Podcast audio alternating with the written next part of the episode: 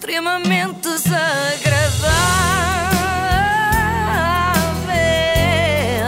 É mais forte do que eu. O apoio de iServices. Eu quero fazer um ponto prévio. Faz, faz. Adorava ter a autoconfiança da Joana Amaral Dias. E também os abdominais. E os bíceps. E os glúteos. e as pernas. E também já agora a cara, porque depois era estranha a minha cara a tarrachar neste corpo super muscular. Ficava esquisito. Mas pronto, o que me traz aqui hoje é mesmo a autoconfiança, não minha, a da Joana Amaral Dias, ela que há dias, precisamente, fez um esclarecimento à nação. Se tem gerado aqui algumas polémicas, esta semana foi uma semana muito intensa, de polémicas sobre o meu trabalho, então eu achei que era uma boa altura para ver esclarecer uma ou duas coisas. Eh, em primeiro lugar, sobre a questão de não existirem epidemiologistas em Portugal. É é verdade, foi uma polémica nascida no Twitter da própria Joana, onde a Joana Amaral Dias partilhou uma notícia que dava conta da reunião entre Presidente, Primeiro-Ministro, partidos e epidemiologistas, com a seguinte legenda, e passo a citar, foi ela que escreveu isto. LOL. Sabem quantos epidemiologistas existem em Portugal? Zero. Eu fiquei muito chocada com isto, confesso. Escrever LOL, ainda por cima no início de uma frase, justificava se estivesse no Mirk há 20 anos, não hoje no Twitter. Pior que escrever LOL, só pessoas que dizem LOL, sabe? Há pessoas assim. Eu digo às vezes. Alto, nunca ouvi, Filipe. Nunca ouvi. Se ouvir, vou, vou, vou assinalar isso. Uh, será que a Joana, na sua prática clínica, enquanto psicóloga, faz isso? Vam- Vamos simular. Imagina, chega lá o paciente e diz. Sabe, doutora, sempre me angustiou o facto de sentir que meu pai gostava mais da minha irmã do que de mim. E a Joana lá no seu cadeirão. LOL. que ridículo. Bom, onde isto já vai? Nós vamos voltar então ao esclarecimento da Joana. que ontem o polígrafo considerou que a minha, minha constatação de que não existem eh, epidemiologistas em Portugal era falsa. O polígrafo considerou que eu tinha dito uma mentira e por isso eu hoje fiz um longo texto sobre isso, eh, desmenti essa acusação. Eh, O polígrafo fez fake news, é verdade. Para quem não sabe, o Polígrafo é um projeto jornalístico que pretende apurar o que é verdade ou mentira, o chamado fact-checking. E a Joana fez esse fact-checking à notícia do Polígrafo sobre ela. Era giro que agora o Polígrafo fizesse fact-checking ao vídeo da Joana sobre a notícia do Polígrafo sobre ela. E depois a Joana fazia fact-checking à notícia do Polígrafo sobre o vídeo da Joana sobre a notícia do Polígrafo sobre ela. Eu acho que já podes parar, Joana. Ai, que bom, salvaste-me, Filipe, porque eu já não conseguia mais, já não ia à próxima, já era muito complicado. A Associação Portuguesa de Epidemiologistas, que pelos vistos não existem, portanto é mais ou menos o mesmo que termos uma Associação Portuguesa de Ursos Polares, não é? Veio dizer que a epidemiologia envolve conhecimentos de diversas áreas, desde a matemática até à matemática ou a demografia, eh, e que as pessoas dessas especialidades depois fazem um mestrado ou doutoramento em epidemiologia. Mas a Joana não ficou satisfeita com isto. Joana reage aos nossos epidemiologistas da mesma forma que eu reajo a maçãs farinhentas. Que epidemiologistas são estes? Qual é que é de fo- a qualidade da sua formação? Carmo Gomes é matemático, eh, Ricardo Mexia é médico de saúde pública, portanto não são epidemiologistas. Eh, isto não é um assunto de secretaria, não é uma cena meramente administrativa, não é um tema meramente administrativo, porque vamos imaginar se na Noruega são preciso 6 mil horas de formação para ser epidemiologista, em Portugal basta um mestrado, então não é a mesma coisa, pois não? Estão de acordo comigo. Era aqui que eu queria chegar. Estão de acordo comigo. Portanto, a Joana faz a pergunta e dá a resposta. Sim. Estão de acordo comigo, certo? Então podemos seguir concordando que eu sou espetacular. Boa. Ela faz isto várias vezes. Temos pensamento crítico e reflexivo e ter a capacidade suficiente para fazer esse distanciamento e chegarmos às nossas próprias conclusões. Não concordam? Eu acho que é assim que as coisas funcio- funcionam. Isto resulta muito bem porque a pessoa fica sem lata para dizer o contrário. Não vai dizer que não concorda, não é? Temos de repente vergonha em discordar, nem que seja em pensamento. Bom, então é esse o tema. Eh, para mais pormenores sobre isso, vejam então eh, o meu post no Facebook, porque ele é bem longo. Poste. Poste. Da luz. Da é luz. isso, agora chegámos ao Facebook e era efetivamente um poste de eletricidade, de iluminação, não é? E bem longo, como ela diz, que eles são super altos.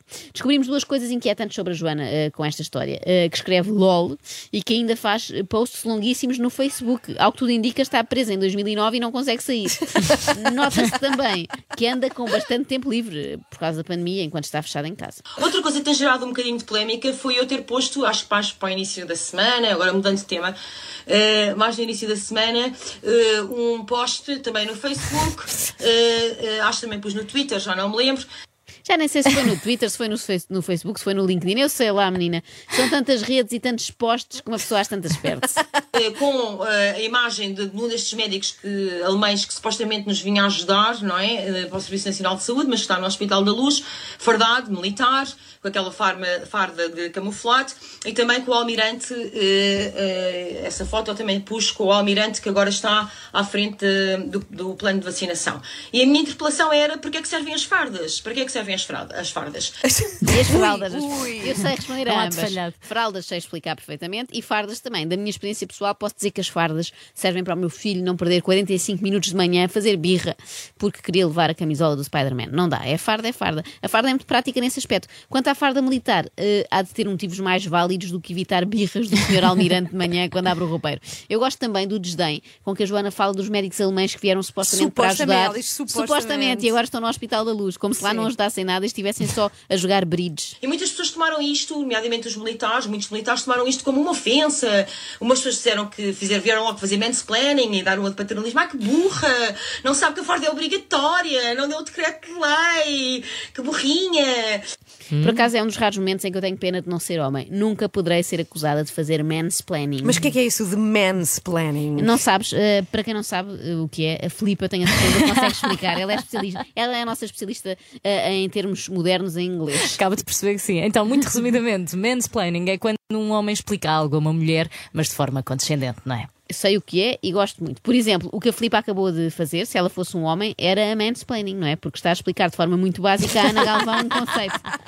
Como se ela tivesse 5 anos. Ou seja, no fundo, o que eu vos faço todos os dias, mas como felizmente não tenho barba, está tudo Pois. ok. Ainda, mais um mês de confinamento e não sei se não cresce. Só outras pessoas vieram, vieram dizer. hum, que eh, era uma estupidez, um comentário perfeitamente idiota da minha parte. Não é. Cá está. Joana Amaral Dias está em condições de garantir que nada do que disse é idiota. Se fosse idiota, ela não tinha dito, como é óbvio. Mais, se fosse idiota, nem lhe passava pela cabeça dizer. Da cabeça da Joana só saem comparações com sentido, como esta. Porque se os epidemiologistas há a questão do argumento da autoridade, não é assim? Porque se vem um especialista para a televisão dizer que, que a Terra é quadrada, epá, nós aceitamos que é o argumento da autoridade e se calhar pensamos duas vezes. Aqui é o argumento de outro tipo de autoridade, do fardato. Não, não. Se aparecer um especialista a dizer que a Terra é quadrada, eu não aceito, Joana. E todas as pessoas que pensem duas vezes vão concluir logo ao segundo pensamento que não faz sentido nenhum. Quanto à autoridade do médico fardado, eu acato bem. Aliás, basta estarem de bata branca que eu já acato tudo. Eu estou mortinha por ouvir aquela ordem. Por favor, dispa-se da cintura para cima, que é assim que eles fazem, para levar a vacina de Covid. Faz sentido aparecer um militar fardado com camuflado? Isto é um estado de guerra. Portanto, a minha questão, a minha discussão é essa. Que formas é que estão a ser usadas os epidemiologistas, as fardas, etc., uniformes, para eh, oprimir e intimidar quando nós precisamos não é de estar paralisados com medo, é de pensar e de usar os neurónios. As pessoas quando estão a panicar com medo do vírus, do leão na savana ou outra coisa qualquer, não pensam. Onde isto já vai. É, Mas ela diz também que os epidemiologistas e médicos de saúde pública são Sim. usados para intimidar. Eu já vi o Ricardo mexer várias vezes e acho um pouco. É fofo, não é? pouco assustador, sim, sim, é, acho até fofo, é isso. Ah, mas e quanto às fardas? As pessoas ficam assim tão assustadas com aquele almirante Gouveia e Mel. Mas falou-se imenso disso. Falou, que falou, fica- mas que era intimidante. Sim, mas eh, comigo não funciona. Tem medo de quê? Que ele descubra que tem a vacina do tétano em atraso e vos mande prender. Ou abre guerra mesmo. Quanto aos médicos alemães que se apresentam de farda e que a Joana também contesta, eles vieram para ajudar assim meio à pressa, não é? Provavelmente não tiveram tempo de fazer a mala com roupa casual chic, não é? Ficou só a farda. É, é roupa de trabalho, é o É que mais vai. prático. Exatamente. As minhas bagagens para férias são feitas completamente sem critério, por isso eu entendo bem. No verão passado até levei sem querer um camuflado, sim, sim. Era um blusão camuflado que eu comprei na Bershka em 2007. Na altura usava-se. Era isso e LOL, também se usava muito. E de facto, vendo bem, aquele padrão mete medo. A Joana é capaz de ter razão. Pá, fardas a intimidar, não estou a dizer o senhor almirante, tá? Mas fardas em geral a intimidar, ou títulos, não é? O doutor, não sei das quantas, não ajuda. Não Ela ajuda. tem um problema com fardas. É verdade, e com doutores. Mas no que diz respeito a estas coisas da saúde, eu acho que doutor ajuda. Por exemplo, se alguém, se eu alguma vez ficar doente, eh, creio que vai acontecer, mais dia menos dia, e precisar de um médico, eu fico mais contente e mais confiante se ele se apresentar como o doutor não sei das quantas, do que se chegar ao pé de mim e disser: Olá, eu sou o Cajó e vou fazer a tua cirurgia agora às quatro. extremamente desagradável.